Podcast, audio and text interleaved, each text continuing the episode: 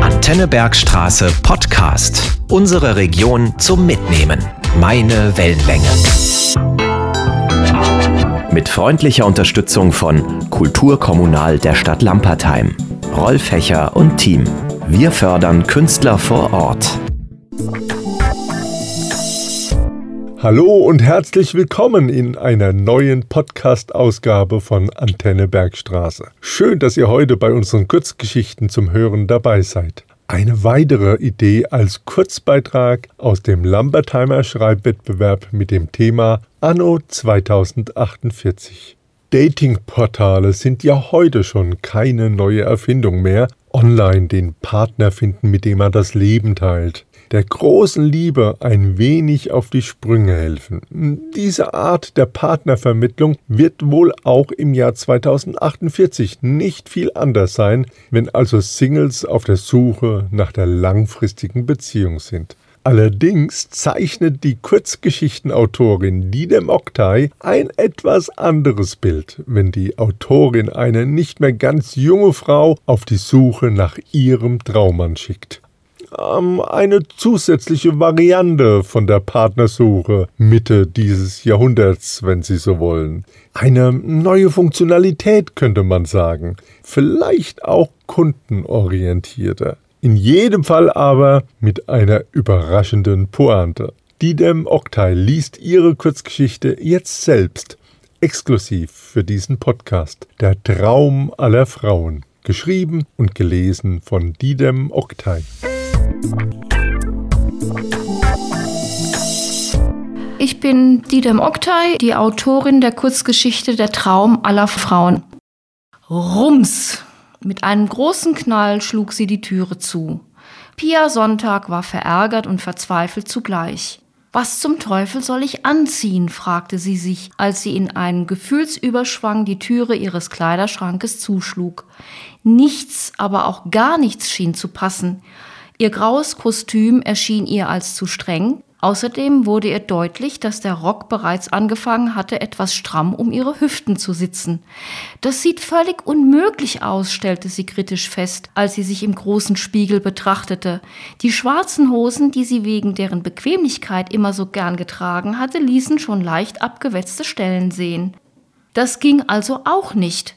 Und in ihrem geblümten Lieblingskleid kam sie sich einfach nur Hausbacken vor. Das wäre vielleicht noch das Richtige für die Einladung zu einem Kaffeekränzchen gewesen, die in letzter Zeit auch immer seltener wurden. Aber für ein Treffen mit Jakob war das auch nichts. Für ihn wollte sie sich von ihrer besten Seite zeigen. Sie wollte weiblich sein, verführerisch, aufregend, alles, wovon sie meinte, was einen Mann begeistert. Leider jedoch lag ihr das überhaupt nicht. Wollte man Pia Sonntag beschreiben, so fiel einem als erstes ein dominierendes Adjektiv ein. Durchschnittlich.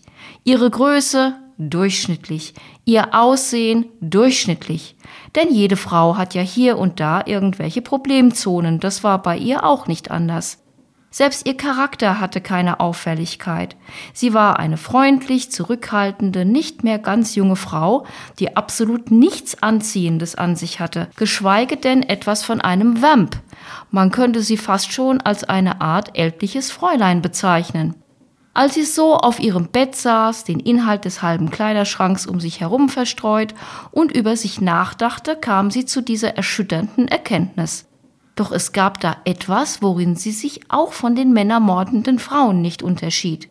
Pia Sonntag hatte tiefe Sehnsüchte. Sie sehnte sich nach Liebe, Geborgenheit, einem wahren Mann an ihrer Seite, jemanden, der sie beschützte, ihr zuhörte, für sie da war, wenn es ihr schlecht ging und bei dem sie sich in einen Strudel der überwältigenden erotischen Gefühle fallen lassen konnte, eine starke Schulter, an die man sich anlehnen, jemanden, dem man grenzenlos vertrauen konnte. Kurz, sie wollte einen Partner haben, um den sie alle Frauen nur beneiden konnten, den sie aber auch wegen seines einwandfreien Charakters lieben und schätzen mochte. Denn vom Leben hatte sie bisher nicht viel gehabt. Ihr Alltag spielte sich ausschließlich zwischen ihrer kleinen Wohnung und ihrem Arbeitsplatz ab. Jeden Tag funktionierte sie wie eine verlässliche Uhr in ihrer Routine.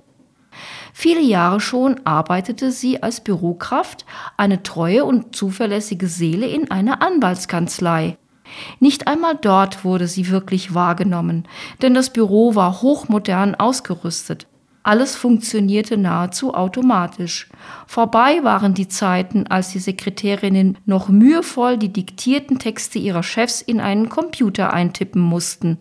Heutzutage programmierte man einfach einen Alexa-Apparat mit Stimmerkennung, schloss diesen an einen Drucker an und schon hatte man die Unterlagen für die Konferenz fertig vorliegen. Frau Sonntag war eigentlich nur noch für die Ablage und den Empfang der Klienten zuständig und darauf ihrem Chef einen von Menschenhand aufgebrühten Kaffee auf den Schreibtisch zu stellen. Er hatte in dieser Hinsicht gewisse Ansprüche und mochte die vollautomatischen Gesöffe, wie er es nannte, nicht. Frau Sonntag hingegen wusste, wie man einen guten Kaffee nach Hausfrauenart kochen konnte. Dafür wurde sie wirklich geschätzt. Sie war die letzte, die man sich irgendwie in einer verfänglichen Situation mit dem Chef im Büro vorstellen konnte. Diesem Klischee entsprach sie absolut nicht. Eigentlich bin ich kaum von einem gewohnten Möbelstück zu unterscheiden, stellte sie nüchtern fest. Das denkt bestimmt auch mein Chef, Dr. Sandner, von mir. Jedenfalls hat er mir nie ein anderes Gefühl gegeben, obwohl er das sicherlich nicht böse meint. Für ihn ist es bestimmt besser, eine wie mich in seinem Vorzimmer sitzen zu haben, als eine glutäugige Schönheit, die ihn von seiner Arbeit ablenkt und die Treue zu seiner Frau auf die harte Probe stellt. Was die männlichen Klienten angeht, die zu uns kommen, so ergeht es ihnen genauso. Keine Spur vom Flirten oder gar eines anzüglichen Blickes. Niemand ließ sich von seinen Angelegenheiten ablenken. Doch irgendwie hatte Pia genug von ihrem Durchschnittsleben. Als sie die ersten Fältchen um die Augen bemerkte, die sie endgültig an sich selbst zweifeln ließen, entschloss sie sich nach reiflicher Hin- und Herüberlegung, dass sie ihr eigenes Schicksal einmal selbst in die Hand nehmen wollte. Sie meldete sich also bei einer Partnervermittlung im Internet an und kam sich dabei sehr verwegen vor. So etwas Aufregendes hatte sie noch nie getan. Ist das auch richtig? Kann mir das bei der Suche nach meinem Glück helfen? Oder werde ich das Opfer eines Stalkers? Oder gar eines Frauenmörders mit unheimlichem Blick und großen Händen? Bei dem Gedanken bekam Pia eine Gänsehaut. Allerdings war diese schnell wieder vergessen, als sie tatsächlich einen Vorschlag von der Agentur als Antwort auf den Steckbrief ihres Traumpartners bekam, den sie zuvor eingereicht hatte. Es stellte sich ein Jakob Neuhaus Dritte vor. Alter 50 Jahre, mit einer stattlichen Größe von 1,92 Meter. Kräftig, dennoch athletisch geblieben, schwarzes, weiterhin dichtes Haar, durchzogen von leichten silbernen Strähnen, braunen Augen, die einen warmherzigen Blick ausstrahlten und Lachfältchen, welche auf einen humorvollen Charakter schließen ließen, einem klassisch männlichen Gesichtsprofil, inklusive einer formschönen Adlernase, die perfekt seine übrige Attraktivität unterstrich. Jakob war verwitwet ohne Kinder und arbeitete als Manager eines Großkonzerns. Er war allerdings dabei, sich langsam aus seinem hektischen Berufsleben zurückzuziehen und etwas kürzer zu treten, damit er noch genügend Zeit hatte, das Beste aus der Mitte seiner Jahre zu machen. Nach dem Tode seiner Frau war ihm plötzlich bewusst geworden, dass materieller Wohlstand, wofür er zu Genüge gesorgt hatte, nicht der eigentliche Sinn und Zweck seiner Existenz sein sollte. Jetzt wollte er den Fokus auf seine privaten Bedürfnisse richten und war bereit für eine neue Partnerin, die ihn nunmehr auf seinem Weg in eine andere Lebensrichtung begleiten sollte.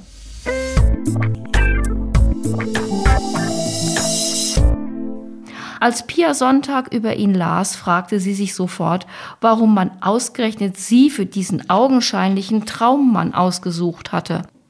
Man müsste doch annehmen, dass ihm die Damenwelt scharenweise nachlief und er sich vor heißen Angeboten kaum retten konnte.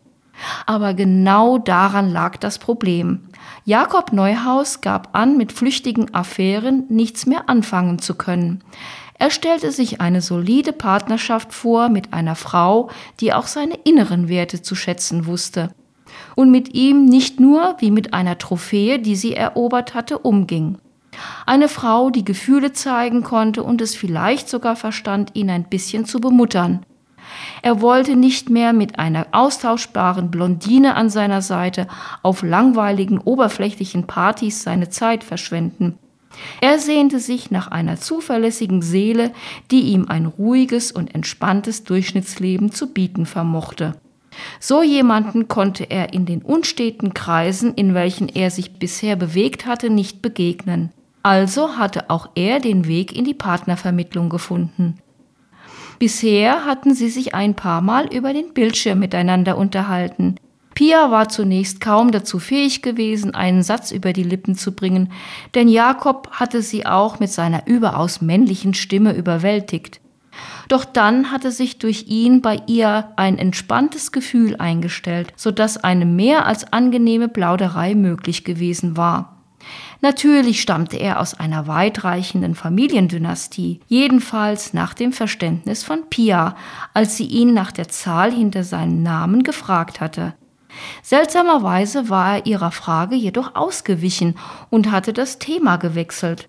Zweifellos ein Anzeichen seiner überzeugenden Bescheidenheit, wie sie annahm. Jetzt waren sie also zu ihrem ersten tatsächlichen Rendezvous verabredet. Jakob hatte sie in ein schickes kleines Restaurant in der Innenstadt eingeladen. Sie hätte es sich nie zugetraut, ihn zu fragen und war nun überglücklich. Zu dieser Gelegenheit wollte sie so gut wie möglich aussehen, hatte aber bisher nichts Passendes gefunden. Da fiel ihr Blick auf ihr blasslila Kleid, als sie noch einmal ihren Schrank durchging. Sie hatte es kaum getragen, weil sie es für sich immer etwas zu verwegen gefunden hatte. Es war knielang, verfügte über Tüllärmel und zarter Tüll umhüllte auch das Dekolleté. Das Kleid passte auch noch richtig zu ihrer Figur. Natürlich war der Ausschnitt gerade so tief, dass er nicht gegen ihre Moralvorstellungen verstieß. Mit den halbhohen Schuhen sah sie darin eigentlich ganz passabel aus. Sie kicherte vor sich hin, als sie daran dachte, welchen Eindruck sie wohl auf Jakob machen würde. Pia hatte sich auch dazu entschlossen, etwas Make-up aufzutragen. Als sie sich im Badespiegel nach getaner Arbeit betrachtete, platzte es überschwänglich aus ihr heraus. Ach Jakob, Jakob, was machst du nur aus mir?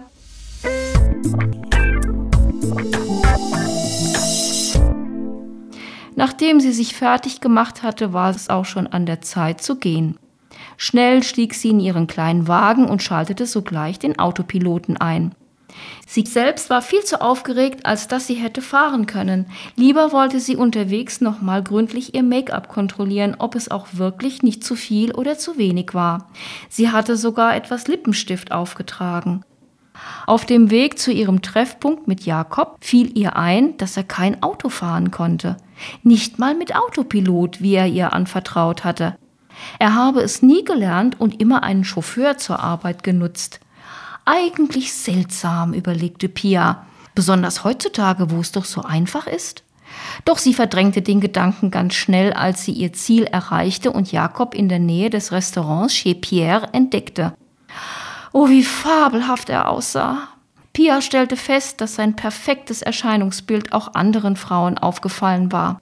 Gerade deuteten wieder zwei auf ihn und kicherten, als er ihren Blick mit seinem umwerfenden Charme erwiderte. Doch sie war es, auf die er gewartet hatte. Als sie ihren Wagen stoppen ließ, trat er zu ihr und öffnete die Tür. Du siehst fantastisch aus. Alle Männer werden mich um dich beneiden, raunte er ihr verführerisch zu. Pia wähnte sich im siebten Himmel. Im Restaurant half er ihr aus dem Mantel, rückte sie mit ihrem Stuhl zurecht und bestellte weltmännisch die Aperitifs. Auch bei den Speisen kannte er sich hervorragend aus. Pia bemerkte nicht, als er ihr eine Empfehlung aussprach. Wie gebannt konnte sie kaum die Augen von ihm lassen. Sein dunkler Anzug saß wie angegossen auf seiner imposanten Figur. Das Haar hatte er diesmal leicht gegelt und trug es zurückgekämmt, was die Makellosigkeit seines Gesichts nur noch mehr unterstrich. Selbst den Kellnern, die er beflissen hin und her schickte, konnte man ansehen, dass ihr respektvoller Umgang mit ihm nicht gespielt, sondern echt war. Der Eindruck, den er auf die Menschen machte, war unübersehbar. Pia erkannte auch, dass die übrigen Gäste immer wieder verstohlen zu ihnen beiden hinsahen. Ihre sonstige Unscheinbarkeit und Unsicherheit existierten plötzlich nicht mehr.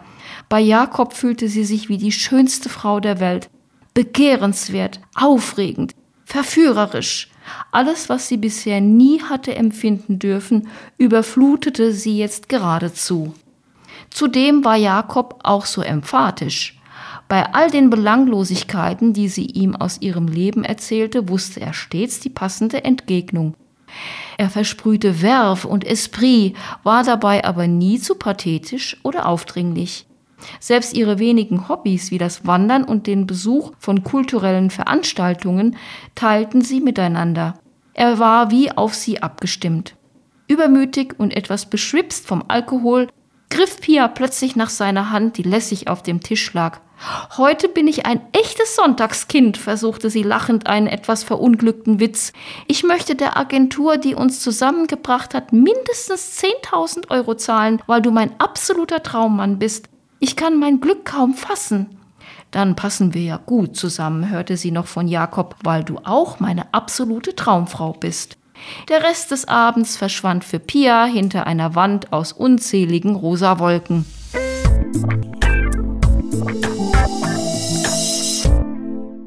Am nächsten Morgen wachte sie spät mit Kopfschmerzen, aber auch mit Schmetterlingen im Bauch auf.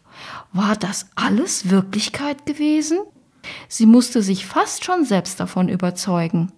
Ganz in Gedanken versunken ging sie nach dem Frühstück zu ihrem Postkasten. Sobald sie durchgesehen hatte, was sie darin fand, wollte sie Jakob anrufen und ihn fragen, ob er an diesem schönen Samstagmorgen mit ihr spazieren gehen wolle. Ach, da gibt es auch ein Schreiben der Partnerschaftsagentur Herzblatt.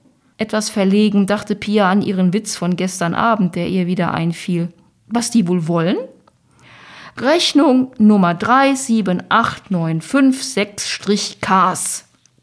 Sehr geehrte Frau Sonntag, wir freuen uns, dass unser überaus begehrtes und beliebtes Android-Robotermodell Nummer 3 Jakob Neuhaus, besser bekannt unter der Marke Casanova, auch bei Ihnen so viel Erfolg verbuchen konnte. Ganz den Ansprüchen unserer Kundinnen entsprechend haben wir ihn auch bei Ihnen völlig nach Ihren persönlichen Angaben eines Traummannes programmiert und sein Chip meldete uns gestern Abend, dass Sie gemeinsam eine sehr angenehme Zeit miteinander verbracht haben. Leider konnten wir Ihnen keinen echten menschlichen Partner Ihrer Vorstellung vermitteln, da Ihr Profil nicht auf das Interesse unserer männlichen Kunden gestoßen ist. Wir hoffen dennoch, dass Sie unser Casanova-Modell bald wieder in Anspruch nehmen und bitten Sie nunmehr um die Überweisung von 10.000 Euro auf unser unten angegebenes Geschäftskonto. Bitte vergessen Sie auch nicht eine positive Bewertung im Internet für weitere potenzielle Kundinnen, am besten mit einem kleinen Kommentar zu hinterlassen, denn wir sind stets bestrebt, den jetzt schon ausgezeichneten Ruf unseres Hauses noch weiter auszubauen, damit wir auch zukünftig ein rundum perfektes Angebot für jedes Bedürfnis unserer Damen erstellen können. Vielen Dank und mit freundlichen Grüßen Anne-Rose Becker, stellvertretende Geschäftsführerin der Herzblatt-Agentur. Rums! Pia hörte wie durch einen Nebel hinter sich die Türe ins Schloss fallen. Sie hatte dummerweise ihren Haustürschlüssel vergessen. Aber das war jetzt auch nicht mehr wichtig.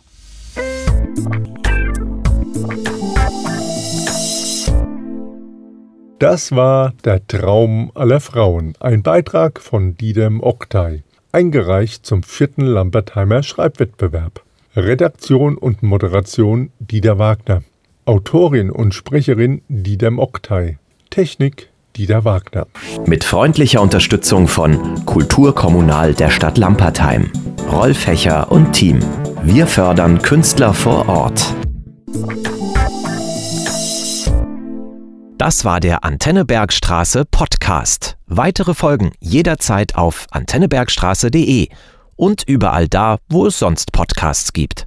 Sendungen und Beiträge aus dem Radio gibt's dort auch.